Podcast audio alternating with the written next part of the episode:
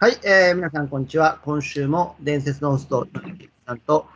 アドラー流恋愛トレーナー、美穂子先生による恋愛相談室を始めたいと思います。私、クレット婚活塾プロモーターの東でございます。ケイさん、美穂子先生、今週もよろしくお願いします。はい、よろしくお願いします。よろしくお願いします。よろしくお願いします。それでは早速お題を発表します。お今週のお題は、マウンティング女子と思われていない男のプライドをへし折らない愛の枕言葉でございます。はい、えーっと、まあ、男はですね、やっぱりちっぽけなプライドがあるんですよね。うん、なんか本当にしょうもないっていうか、負けたくないとかね。はい。うん、これやっぱ女性に対してもあったりするので、だからこう男をこう打ち負かしちゃうつもりがなくても、あのはい向こうが勝手にね男性がげんなりしてたりとか、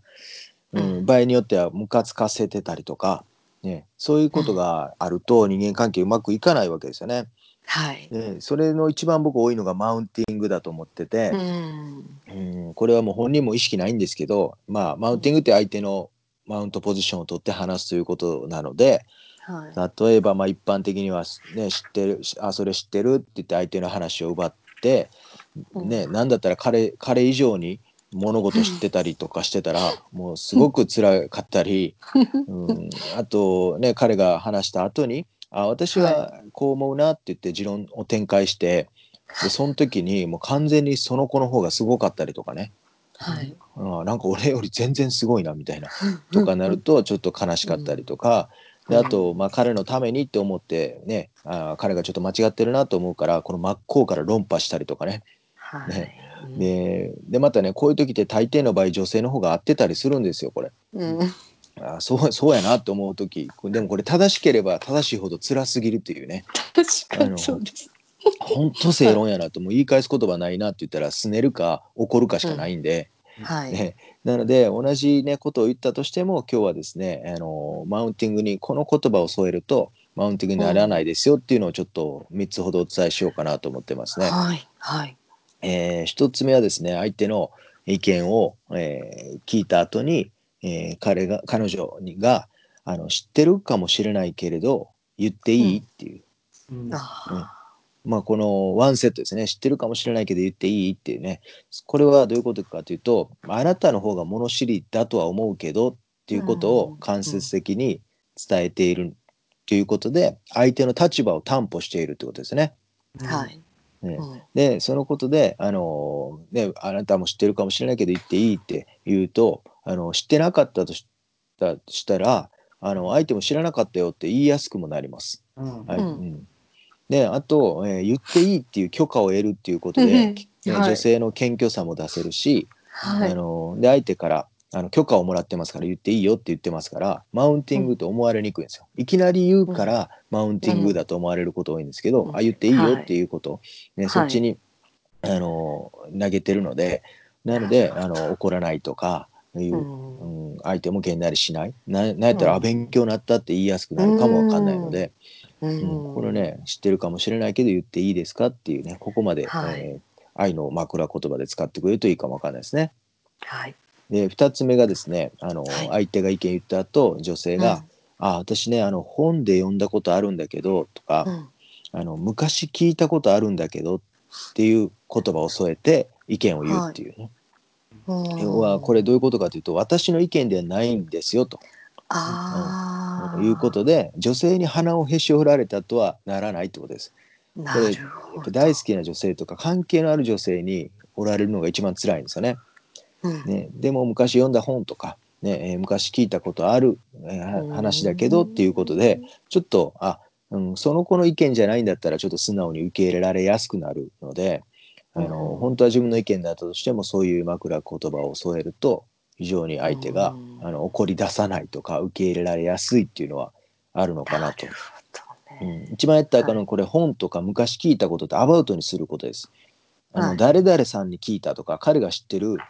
人だとこれは受け入れられにくいです。ちょっとした違いなんですけど、うんうんうんうん、なんかその男それが男性だったりしたらうんその子に負けたっていうふうになりますから。あのうん 本とか昔聞いたことあるんだけど、っはい。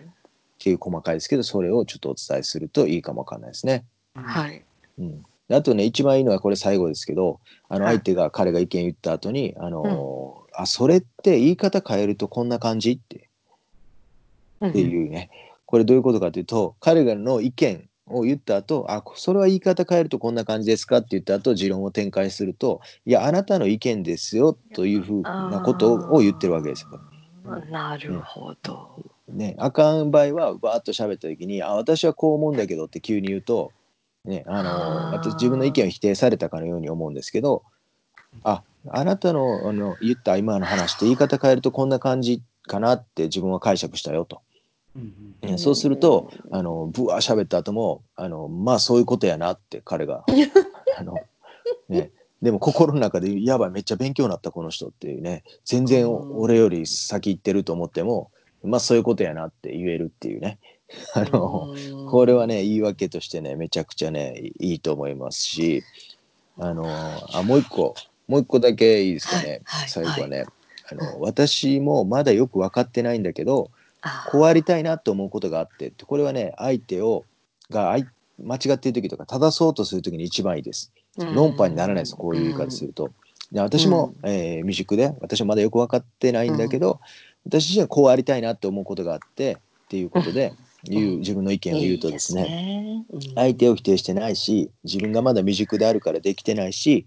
あと合ってるかどうかも分かんないよっていうニュアンスを伝えることで、あの要は彼がね置いていかれたっていう時が一番悲しいんですよ。あ全然この人が先に行ってるとかね。ねそれが、あの今から一緒に向かおうっていうような感覚になるので、こういう心理が働きますので、まあこれいろいろお伝えしましたけどね、この女性が卑屈になるんではなくて、これやっぱ愛ですから、愛の枕言葉ですから、男のしょうもないプライドをへし折らななく、しかもマウンティング女子と思われないっていうね、このちょっとした枕言葉をね、使えるかどうかっていうのは、あのぜひ試してほしいなと思います。い。やーいいですねこれ。あのなかなか本当に心から相手を尊重しているっていうベースがないとね、愛の枕言葉はできないかもしれないけどこれやぜひやってみるといいと思いますね。うん。うんあんまり考えないで言っちゃってるケースそうですそうです。それで失敗しちゃってるケースってすごく多いと思うのでね、うん。うん。意識するだけですごい違うと思います。まあ、気をね抜いて許せる相手だからとかね、うん。彼氏彼女とかうん。ちょっと好きな同士だったら特にね、うん。何も考えず言うんですけど、でもやっぱり、りね親しき中にもっていう言葉がありますからやっぱりこの言葉を添えることで、うん、もっと関係が良くなりますからそうですね、ぜひ使ってほしいな。愛の枕言葉使うと愛されるって感じですかうん、愛あ絶対そうです絶対そうです。ね。ねそうすると男もすぐすぐ育ったりとか、ねうんねお互い成長しますしそれがねうん損してる人が非常に多いですから。うん大体こういう相手の意見より、ね、あの正そうと思ったりとか相手をね成長さすために言った言葉が「なんだよ」ってなっちゃうのがこのねうん枕言葉があるかないかであの全然違うのかなと思いますね。なるほど。うんはい。勉強になりますねはい。皆さんやってみましう。ょう。やってみましょう。はい、うんあはい。ー